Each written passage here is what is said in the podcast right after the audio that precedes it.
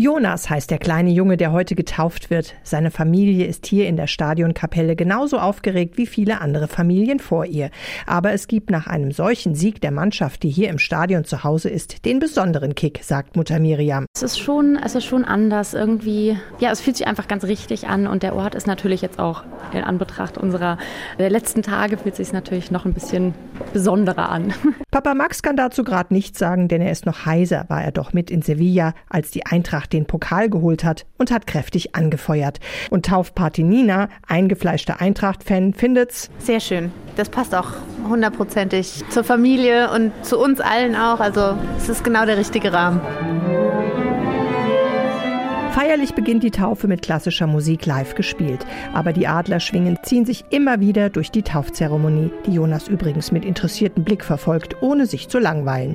Zum Beispiel bei dem Adlerlied aus den USA, das Stadionpfarrer Eugen Eckert mitgebracht hat. Adler will fliegen, Adler will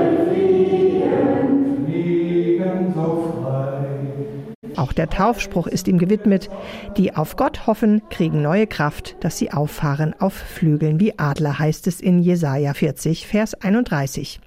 Heike Schuffenhauer ist die zweite Pfarrerin. Sie kommt von der Talkirchengemeinde Eppstein im Taunus. Sie hat schon viele Mitglieder aus der Familie von Jonas getauft, hat sie konfirmiert oder getraut und glaubt an diesem Nachmittag auch ganz fest an die Kraft des Adlers. Mich hat eben in diesen Tagen auch sehr beeindruckt, dass Axel Hellmann von der Metaphysik mehrfach gesprochen hat, eben von der unsichtbaren Welt jenseits unseres Sehvermögens. Und das ist natürlich etwas zutiefst Religiöses.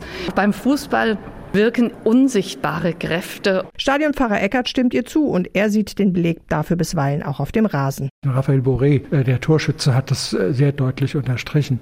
Wenn der Finger zeigt zum Himmel, geht nach einem erzielten Tor. Also diese spirituelle Dimension ist bei den Spielen ständig vorhanden und wird von den Fans, glaube ich, auch in entsprechender Weise aufgenommen.